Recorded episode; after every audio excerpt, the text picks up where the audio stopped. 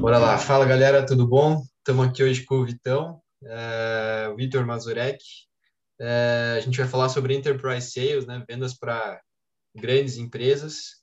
É, ele já tem bastante experiência com isso, vai compartilhar um pouquinho com a gente hoje. Vitor, cara, se apresenta aí, fala um pouquinho de você e um pouquinho do que a Phone Track faz. Fechado, Lopes. Primeiro, obrigado, cara, pelo convite. Pessoal, primeiramente, bom, bom dia, boa tarde, boa noite, né? A hora que você estiver vendo aí esse vídeo. Mas, em resumo, é, sou o Vitor Mazurek, tenho 26 anos, já trabalho há oito é, com vendas enterprise, então comecei ali no, desde o início da minha carreira, aos 18 anos, trabalhando com vendas um pouco mais complexas né, para grandes empresas. Então, já tive uma experiência bem legal no terceiro setor. É, comecei minha carreira no Hospital Pequeno Príncipe, trabalhando principalmente em angariar fundos com empresas é, lucro real.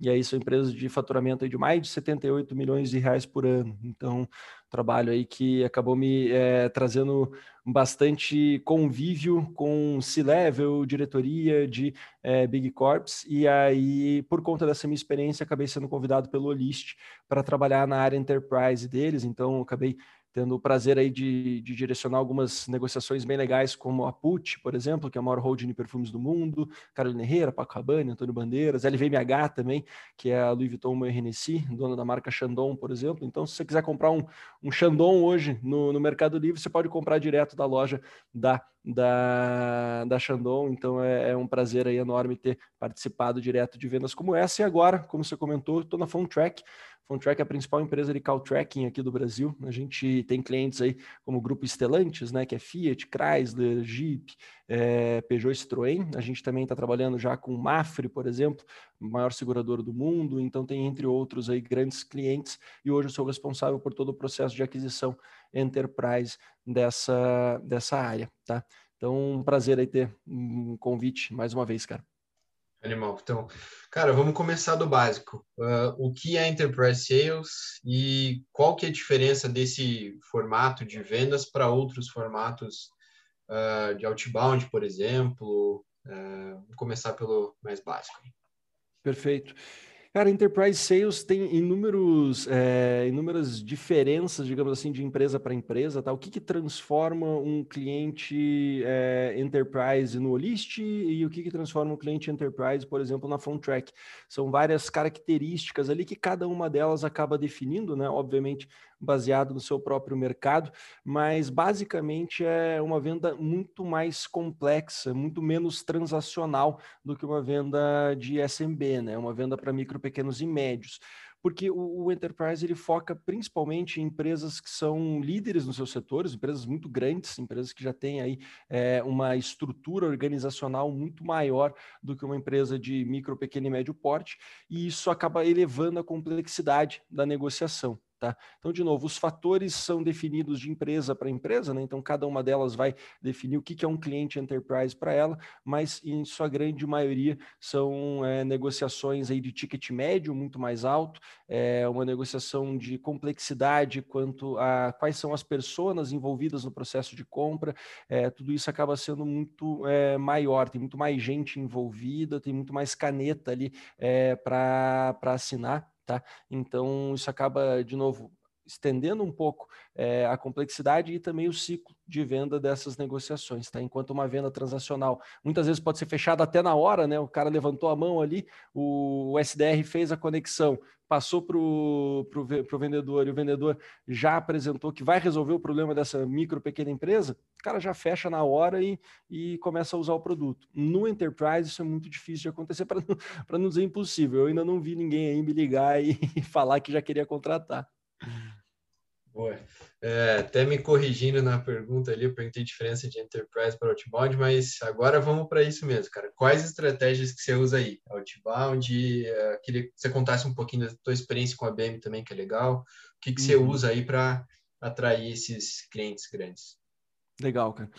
Principalmente hoje, é, a gente vê o outbound como a maior fonte de leads, tá? É, aqui dentro, pelo menos, da, da, da PhoneTrack e também da minha experiência com o Olist e até o Pequeno Príncipe, tá? Porque imagina que é, esse pessoal de Big Corp, ele acaba sendo muito bombardeado por inúmeras empresas, tá? Então, o outbound ele é comum aí para inúmeros approaches, desde setor de tecnologia até mesmo setor de serviços, pessoal que quer, às vezes, só automatizar um processo X ali na empresa, ele acaba batendo na porta lá da, do enterprise, né, para apresentar esse produto. Por quê? É, hoje, os analistas, o pessoal ali que vai ser o teu champion, o cara que você vai ter que convencer que vai usar o teu produto no dia a dia, esse cara já tem inúmeras demandas no dia a dia dele e muito dificilmente ele vai olhar para o mercado e vai caçar a opção X, Y ou Z é, para ajudar ele naquele processo específico, para ajudar ele naquela, é, naquela necessidade dele. Tá? Então, o, o, outbound ele acaba se tornando muito mais comum do que o inbound no, no enterprise, de novo, pelo volume de trabalho das pessoas que estão envolvidas dentro desse processo de compra. Tá?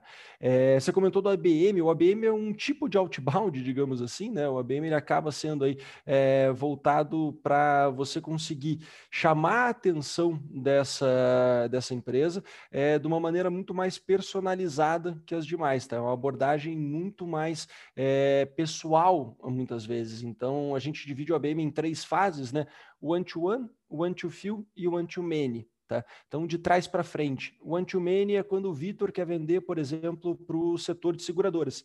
E aí ele faz um, um material voltado para seguradoras. Então, falando, por exemplo, como a PhoneTrack vai poder ajudar é, a, a, a, sua seguradora a, a, ter um resultado melhor é, fazendo a utilização do call tracking. Tá? Então, eu não cito o nome da empresa, não cito o nome do Gabriel, por exemplo, que é a persona que eu quero atingir lá dentro. Tá? Essa é um para muitos, né? o one-to-many. One to few é quando eu olho já uma conta específica. Então, por exemplo, estou falando do mundo das seguradoras aqui, vou dar um exemplo da própria Mafre. É, se eu quero vender para a Mafre especificamente, eu posso fazer um material voltado para a marca Mafre, Tá? Então, eu faço toda a minha comunicação, todo, é, todos os materiais, como eu comentei, voltados para ela e, é, e falando diretamente para a marca. Então, como a Mafre vai poder melhorar o seu processo de aquisição por meio da, do call tracking, tecnologia ofertada pela PhoneTrack. Então, essa é uma ação já to feel. É, são poucas pessoas que a gente vai impactar aqui, são pessoas de um mesmo é, de uma mesma empresa. E aí o one to one, né, que daí é bem direcionado, é eu fazer uma ação direto para o Lopes, né, para o Gabriel. Então eu chegar e falar como que o Gabriel vai conseguir bater a meta dele lá no fim do mês é, por meio da tecnologia da PhoneTrack. Tá? Então, aí eu faço uma comunicação até é, legal de, de viajar um pouco aqui nesse, nesse approach. Né? Então, por exemplo, eu tive uma experiência aqui no ABM em que eu levantava a plaquinha com o nome da pessoa, e aí, Gabriel, é, já chamava atenção no e-mail. Né? Imagina um diretor de empresa que recebe 50, 100 e-mails ali por dia, e ele vê um e-mail direcionado para ele com uma pessoa desconhecida levantando uma plaquinha com o nome dele. Opa, peraí, o que, que esse cara quer me falar? E aí a gente gravava um vídeo direcionado para a realidade dele e isso converteu até. Aqui eu estou usando bastante o exemplo da Mafre porque o caso deles é o mais legal que a gente tem aqui dentro com a utilização da ABM. Foi onde a gente conseguiu a conversão de um dos diretores com essa, esse e-mail da plaquinha e a gente avançou até para a contratação da PhoneTrack. Tá? Mas é uma estratégia que tem que ser muito bem estudada, o acompanhamento dela tem que ser muito próximo quanto é, a grana investida, tá? porque acaba sendo muito mais caro. Né? Imagina que tinha uma pessoa do marketing pura e exclusivamente voltada para essas ações aqui dentro. E é todo um estudo, é todo um, uma, uma teoria aí que a gente tem que colocar em prática que acaba levando um pouco mais de tempo, mas também que muitas vezes acaba trazendo resultado tá? Mas tem que estar tá na ponta do lápis ali para ver se está fazendo sentido ou não manter essa, é, essa estratégia. Massa. É, cara, o, já sem contar estratégias formais assim, de outbound, padrão, de ABM, uh, ah, às vezes rola, sei lá, cai no inbound algum lead ou coisas informais, assim, pô, vem um contato do CEO ali, acontece também, é pouquinho, qual é a representatividade disso?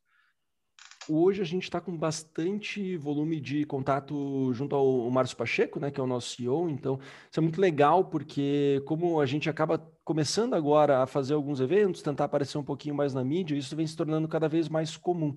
É uma pessoa de uma empresa X, normalmente, daí acaba não sendo pessoal lá de cima, né? Um, um, mais um analista, um coordenador, ele acaba abrindo contato muito pelo LinkedIn, tanto comigo, quanto com o Pacheco, quanto com é, o pessoal mais C-level aqui da, da Fone. Tá?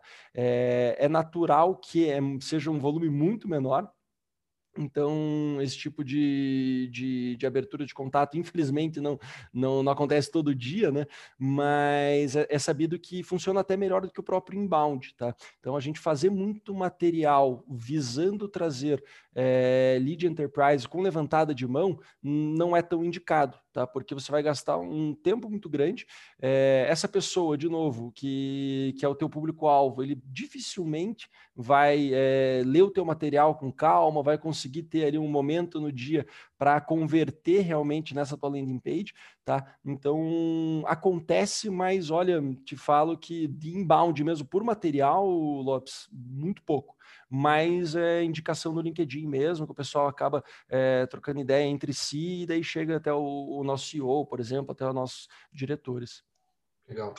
Uh, entrando um pouquinho mais na prospecção a fundo, assim, cara, questão de ferramentas, né? O que, que você usa? É LinkedIn, é e-mail? Como que você vai atrás dessa galera? Tem, uh, sei lá, ferramentas que você puxa dados de fora? O que, que, que você usa aí na prática?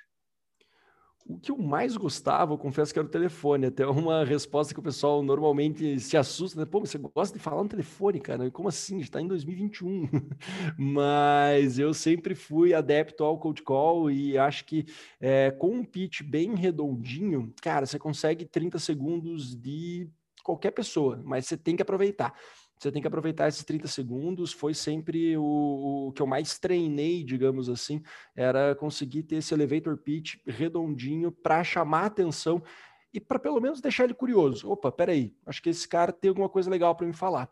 Então, o telefone ele sempre funcionou muito bem, mas eu sempre trabalhei muito com o telefone dos escritórios. É, era muito melhor quando a gente tinha o celular das pessoas também, obviamente, porque aí você chega direto na pessoa, mas sempre trabalhei ligando no PABX da empresa mesmo, pedindo para falar com o Gabriel Lopes do setor X e, e é um trabalho mais de tentativa e erro ali, né? Você vai ligar 30 vezes, por exemplo, com a PUT que eu citei ali, eu liguei 36 vezes para ser atendido a primeira vez pelo diretor que gostou do que eu, do que eu falei naquela primeira vez. Então tem esse pessoal é ocupado mesmo. Não dá para achar que ele está te ignorando. É, às vezes o cara não tem tempo mesmo para atender o telefone, mas quando ele atende, você tem que aproveitar. É, eu ainda acho que o telefone, voltando um pouquinho ao normal, vai a gente tendo é, o pessoal no escritório com mais regularidade é, em alguns meses aí, espero, é, volte a ser a principal arma aí para prospecção tá? Mas uso muito LinkedIn hoje, é, também até por conta da pandemia, eu acho que o, os profissionais estão cada vez mais atualizando e, e, mantendo ali o LinkedIn como uma forma de contato, não só para conseguir um emprego, por exemplo, mas também para receber oportunidade. Só que é, é um pouco mais difícil de você se destacar, né? Porque querendo ou não, é mais uma mensagem que um CEO acaba recebendo. Eu sempre converso muito com, com o nosso CEO aqui, com o Pacheco, e ele comenta: Puta, Vitor, eu recebo 10, 15 é, abordagens por dia.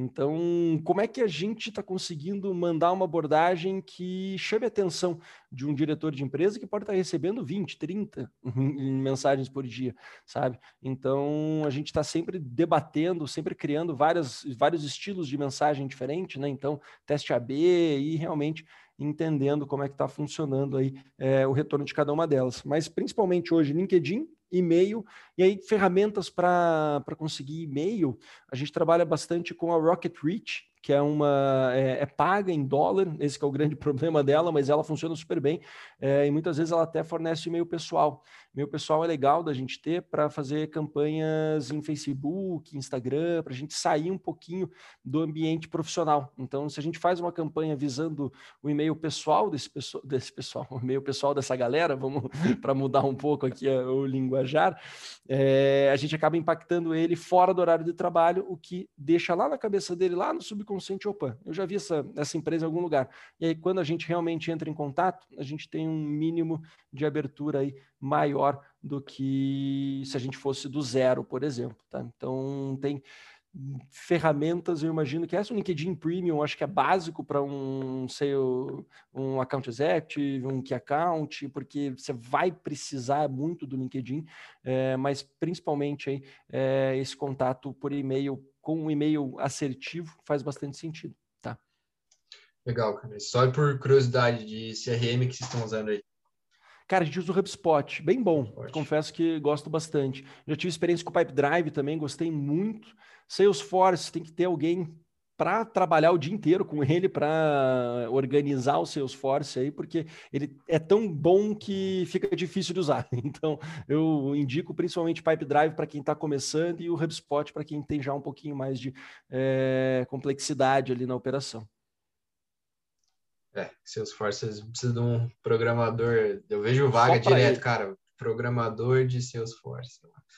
É. Exato. Um, beleza, vamos falar um pouquinho mais de pessoas. Então, o que, que você acha que é uma característica ou algumas características de um bom vendedor de enterprise?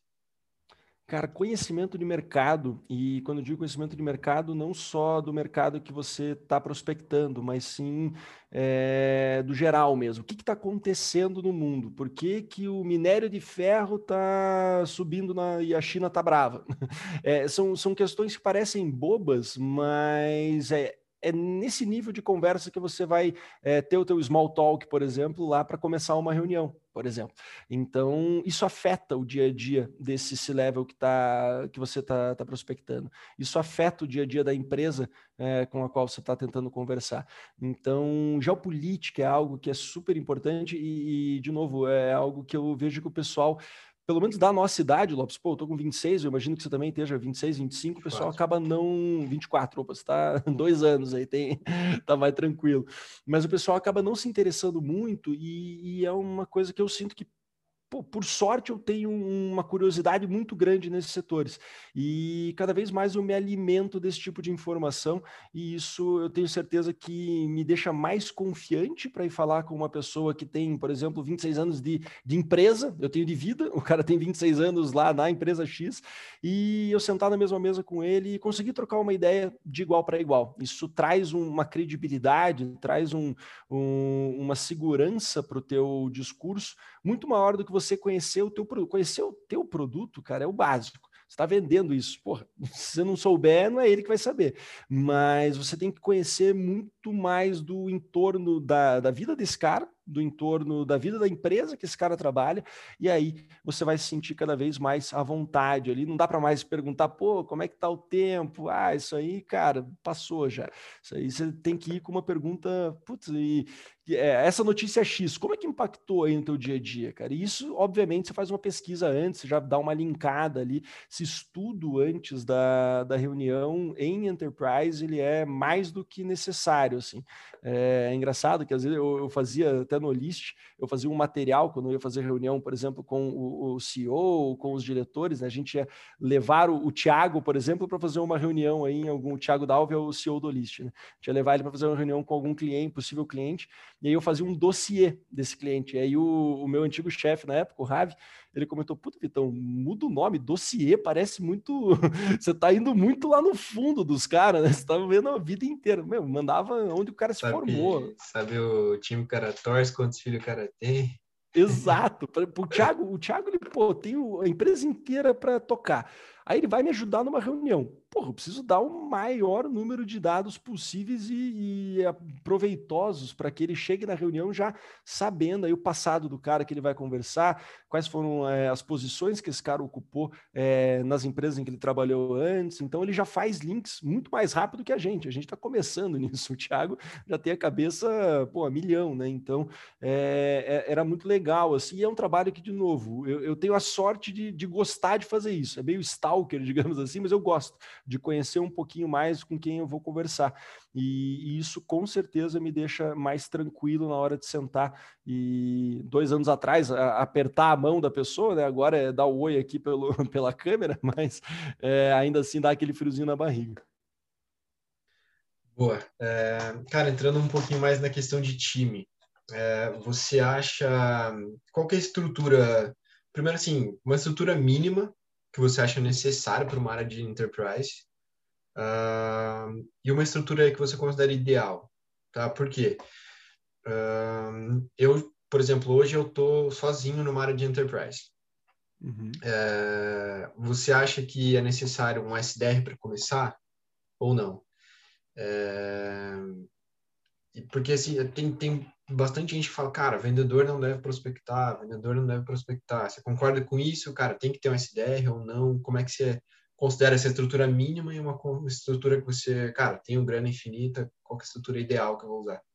É, no, num cenário perfeito, o ideal é que o vendedor ele foque a partir do momento que a conexão tenha sido feita, que o lead já tenha um mínimo de conhecimento de qual que é o produto que você vai apresentar, qual que é a dor desse lead. Então, tudo isso, e até em enterprise, Lopes, pelo menos, é, a gente costuma trabalhar muito mais com o BDR, né? O BDR, ele faz essa busca ativa, o SDR é muito mais o, o reativo, né? O SDR, ele trabalha muito mais no inside sales, e no enterprise, o BDR, ele tem muito mais o trabalho de encontrar esse mercado, e aí é muito mais proatividade dele, né? Fazer esse levantamento, fazer esse estudo, decidir quais são as contas foco, é, conseguir ali encontrar as pessoas, foco dentro dessas empresas e fazer esse approach inicial, né? Então, é, é um trabalho que, caso você tenha a, a, a, grana infinita, como você comentou, pô, você ter um BDR para cada account executive, né? É muito legal. É muito legal porque aí, primeiro de tudo, eles vão se, se conectar muito bem. É importante essa conexão entre o BDR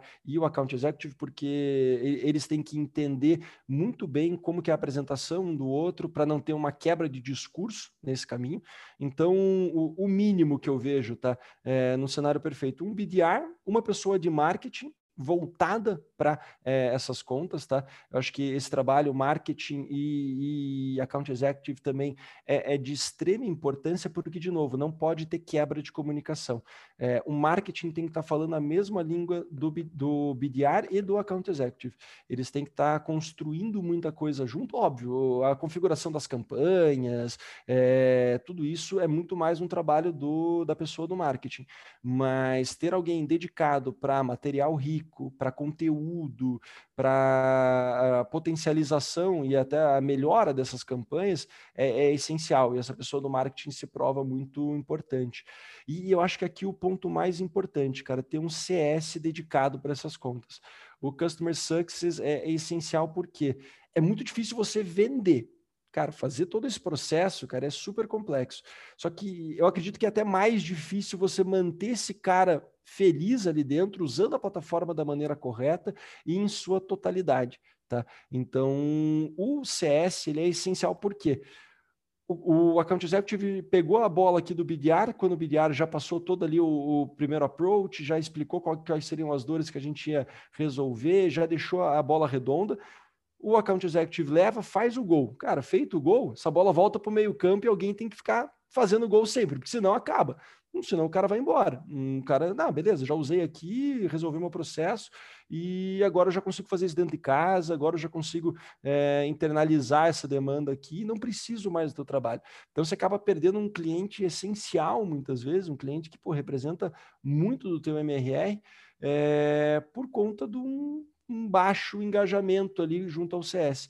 Então o CS ele tem que estar tá muito próximo, ele tem que pegar toda essa parte final da negociação, ele tem que estar tá realmente é, no, no, dia a dia do, do, final da negociação. Aqui a gente trabalha com POC, por exemplo, então o final da minha negociação é sempre uma prova de conceito, praticamente de duas semanas a um mês, onde a gente dá ali um gostinho para o cara de ó, você vai trabalhar dessa maneira com a gente, essa pessoa vai ser responsável pelo teu atendimento, e aí o Gustavo, que é o cara que trabalha aqui comigo, é, faz um trabalho excepcional em já se envolver nessa, nessa operação. Mas, de novo, o, o mínimo possível, um de cada um desses, um BDR, um account executive, obviamente, né? uma pessoa do marketing e um CS fazendo tudo isso.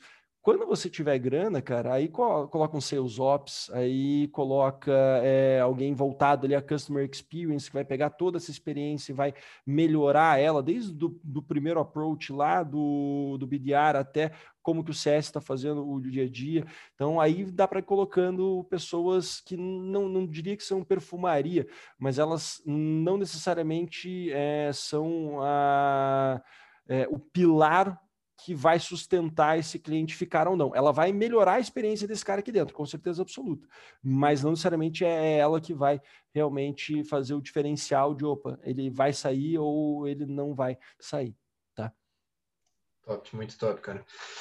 Uh, vamos falar um pouquinho de ciclo de vendas. Na tua experiência aí de HPP, List, PhoneTrack, uh, qual que é a média de tempo de uma negociação desse porte uh, e como uh, segurar a ansiedade aí por, por esses fechamentos, né? Eu acho que é o mais difícil, cara, desse trabalho é a gestão de expectativa, porque como se trata de negócios muito grandes que podem vir a, a mudar o rumo da empresa mesmo, você acaba puta, colocando um peso nas tuas costas, você acaba querendo acelerar ao máximo, você sabe que aquele MRR ali, aquele fechamento vai ser um game changer ali na empresa, muitas vezes até para quem trabalha com bônus é o que dá o bônus para todo mundo, dá o bônus da empresa inteira. Então, você tem que colocar essa gestão aí sempre no, na balança, tá? É, é difícil, de novo, não, não é simples. É, quando eu conversava muito com o pessoal mais do, do SMB, principalmente no List, o pessoal, puta, comemorando 10 vendas no dia e eu, cara, não fecho um contrato há três meses, cara, e aí? Como é que tá, né? Será que era para eu estar tá aqui mesmo, o pessoal ali fechando 10 num dia? Mas é natural, de novo, por tudo aquilo que eu falei lá no começo, pela complexidade desse negócio, é, eu diria aí que pelo menos de quatro a seis meses é uma venda normal, tá? É, para um, um SaaS dentro de uma, de uma grande empresa, tá? Por quê? A gente normalmente não conversa com uma área especificamente, então, e, e quando esse, esse ciclo é mais curto, muitas vezes a gente entrou com um projeto bem pequenininho lá dentro da empresa que não está nem com um décimo do potencial total daquele contrato. Mas a gente já entrou e isso é essencial. É você ter algum champion lá dentro, você ter alguém usando o teu software lá dentro vendo o valor nesse software e já começando a cutucar ali o amiguinho do lado, começando a, levar ali para o coordenador dele, levar para a reunião de gerência, para a gerência levar para a reunião de diretoria e aí você começar a perpetuar dentro das outras áreas, tá? Mas te falo que o normal aí, eu tenho negócio, por exemplo, com a PUT, que demorou seis meses da primeira reunião até o fechamento mesmo, até a gente assinar o contrato. Eu tenho negócios que estão rodando aí há mais de ano aqui na PhoneTrack. A gente começou em fevereiro de 2020 e ainda está em fase final de negociação. Óbvio, depende muito não só da tua organização, né? depende também muito de como é lá do outro lado. Empresas mais tradicionais, por exemplo, é, acabam levando muito mais tempo mesmo para tomada de decisão, só que é, é, é, muito do teu trabalho, né? do Account Executive Enterprise, manter esse cara minimamente quente. Esse cara ele tem que te ver como a promoção dele, muitas vezes. E aí você está falando ali com um analista, com um coordenador, esse cara quer virar gerente, esse cara quer virar supervisor. Então, como é que eu tangibilizo o quão importante vai ser esse meu, uh, essa minha proposta para ele, para ele conseguir atingir esse objetivo. E aí a gente vai a, acelerando um pouquinho esse ciclo de venda, tá? Mas realmente é uma questão que é, é meio in, incerta sempre, tá? Vai ter negociação que vai fechar mais rápido, mas saiba que o normal aí é que ela se estenda um pouco mais? Animal, cara, essa dica de não depende só do lead ali, né? A gente tem que dar o ritmo, tem que dar sempre o próximo passo, isso é animal. É, e demora, mas quando fecha é, é muito massa, né? Aquele caminhão das costas, né? Sai aqui, se fica leve, né? É bom demais. Top. Uh, então, qual que você considera a diferença, assim, as principais diferenças de um inside sales, o closer ali, que é o cara que você falou que, cara, às vezes fecha 10 num dia, para um profissional, um account executive de enterprise? Volume, cara, e aí é, olhando a diferença das posições, né? O que, que um tem que o outro não tem. Não vou saber te dizer com essa característica você vai se tornar um vendedor enterprise. Não. Mas, é, ao meu ver, é, esse conhecimento de mercado que transcende pura exclusivamente o teu setor, a, a, tua fun a tua funcionalidade, isso eu percebo que todos os meus pares né, em empresas que eu trabalhei, eles acabam tendo um conhecimento muito grande é, de conhecimentos gerais, digamos assim. Então, é um cara muito mais estudado quanto a não a faculdade, não a, a estudo formal, digamos assim, mas é um cara muito mais antenado. Tá? E aí, essa noção do todo, tá? Essa noção de que, cara, eu preciso entender como que é o processo do marketing, é, porque ele afeta diretamente no meu trabalho. Eu preciso entender como que é o dia a dia do CS, porque ele afeta diretamente no meu trabalho. Não adianta eu só reclamar que o marketing não traz lead, eu só reclamar que CS demora para responder os cards. Eu tenho que entender porque, muito provavelmente, eu olhando de fora, eu posso contribuir para a melhoria desses processos. E aí vai um pouco de confiança. Eu acho que essa confiança ela, ela tem que ter. E aí isso você adquire de novo com conhecimento. Eu vou sempre bater muito nessa tecla. Quanto mais você conhece da, do, do mundo à sua volta, mais tranquilo você fica para conversar com qualquer pessoa. E isso te dá essa credibilidade necessária para conseguir minutos, por exemplo, de um diretor que tem a agenda lotada de segunda a segunda sabe? Então é, é essa procura aí sempre por estar tá cada vez mais bem capacitado e aí vai desde técnica de venda, cara, que eu confesso que eu sou um pouco cético, eu não, vou muito assim para challenger sale, eu acho que faz sentido, é, tem muita coisa boa que dá para pegar ali, é, um spin, por exemplo, é super importante, mas é muito mais o, o quão, import, o quão relevante é o que você traz para essa pessoa. E essa relevância pode ser, de novo, naquele small talk mais cabeça, que você trocou ideia lá no começo da reunião, e aí o cara já te dá atenção para você apresentar o teu, teu produto, e aí, obviamente, você tem que ter um fit com esse cara. Então, no transacional, né, no, no Inside Sales, você acaba nem tendo tempo para entrar em tanto detalhe assim do cara. Você acaba nem tendo tempo para conseguir estudar pô, o mercado dele, o que, que impactou na semana passada, quais são as principais notícias dos concorrentes dele, você tem cinco, seis reuniões por dia com empresas completamente diferentes, é, é, difícil de você fazer esse estudo, sabe? Então, aqui no Enterprise, por ser um volume menor, e aí é o que eu comecei a falar, né? Esse volume nos proporciona é, ter esse detalhamento de conta para conta, tá? Legal. Entrando mais nessa questão de credibilidade, então, é, acho que queria que você falasse tanto no, a gente como pessoa, né? Como a gente pessoa passa mais credibilidade, cara, pode ser na roupa, pode ser nesse nessa conversa que você falou, pode ser no, sei lá, em jogar um tênis, um golfe com o cara que antigamente acho que era mais era. tradicional, tanto na empresa, né? Como é que uma empresa de 70 pessoas, por exemplo, como a FunTrack, passa credibilidade para uma Mafre da vida que, sei lá, cara, quantos funcionários tem? Queria que vocês dessem esses dois pontos de pessoa e de empresa, como passar mais credibilidade na hora da venda. Legal, cara. Começando de, de trás para frente, de empresa, é você saber que essa pessoa com quem você está conversando vai ver valor na tua entrega, tá? Mesmo que não nesse primeiro momento, mesmo que ele não saiba ainda. E aí você tem que ter essa confiança de conhecer muito bem o mercado dele, é, ter uma comunicação muito boa, porque hoje é, é, essencial, pô, a partir do momento que você aborda um cara no LinkedIn, se teu site está desconfigurado, se teu LinkedIn está completamente é, jogado às traças, o cara vai bater o olho, eu não vou falar com essa empresa, pô, sou a Mafre, eu sou a Louis Vuitton, eu, eu, tenho mais o que fazer, sabe? Então é importante que a tua comunicação ela esteja clean, ela esteja limpa, cara, e que você consiga é, realmente mostrar que, mesmo sendo uma empresa pequena, mesmo sendo uma empresa nova, você tem uma solução que vai fazer sentido para essa pessoa. E aí entra a pessoa, né? E aí entra o porta-voz da PhoneTrack, que é o Account Executive, que hoje, no caso, sou eu. Então, eu tento ser, de novo, o, o mais parecido possível com a mensagem que a gente está passando é, com a comunicação da empresa, tá? É, cara, essencial, português muito bem é, alinhado e, cara, tem inúmeras maneiras de você conseguir fazer isso, tá? Então, é, é, é um e-mail hoje com um erro de português grotesco, alguma coisa que não case, assim, falha de, de concordância, por exemplo, complica muito, sabe? Ainda mais porque você está tentando chamar a atenção de uma pessoa que recebe 50, 100 e-mails por dia. Se você chama atenção pelo motivo errado, provavelmente você vai para lixeira, né?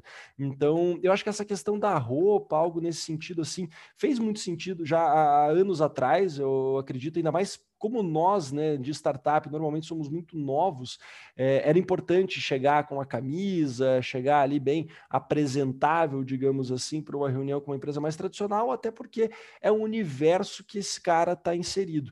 Aí eu, eu não vejo nem como preconceito, eu vejo muito mais como o dia a dia dele. Ele só faz reunião, só, quando eu fazia reunião com um banco, por exemplo, pelo Pequeno Príncipe, cara, terno e gravata na regra, é, o cara trabalha assim todo dia. Eu estou indo no ambiente dele, eu estou indo no dia a dia dele. Eu preciso minimamente estar preparado para visitar aquele, aquele banco, aquele escritório de advocacia, por exemplo. E aí a minha linguagem com essa pessoa é uma linguagem muito mais formal. Se eu estou falando com um gerente de marketing, por exemplo, de uma empresa de brinquedos, como é o caso da Hasbro, por exemplo, é, pô, uma das maiores empresas de brinquedo do mundo.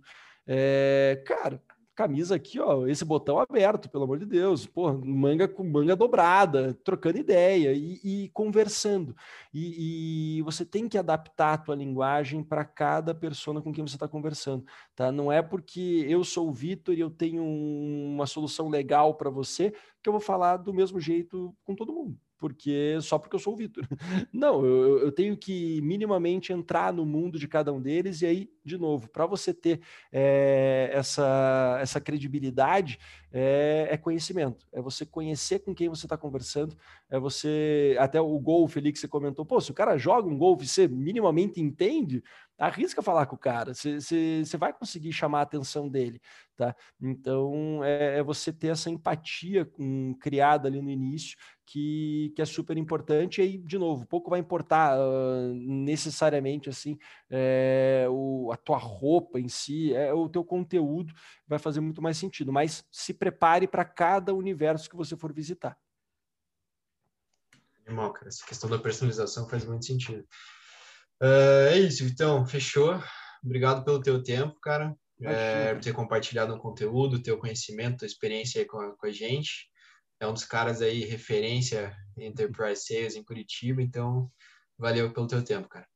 Imagina, cara, eu que agradeço mais uma vez aí teu convite, Lopes. Pessoal, espero que tenham gostado. Fico aberto aí, é, sempre que precisarem no LinkedIn, tô à disposição para bater um papo, beleza? Boa. Se estiver vendo no YouTube, se inscreve aí, estamos no comecinho, produzindo alguns conteúdos. No Spotify tem um botãozinho de seguir lá. Valeu, abraço. Valeu.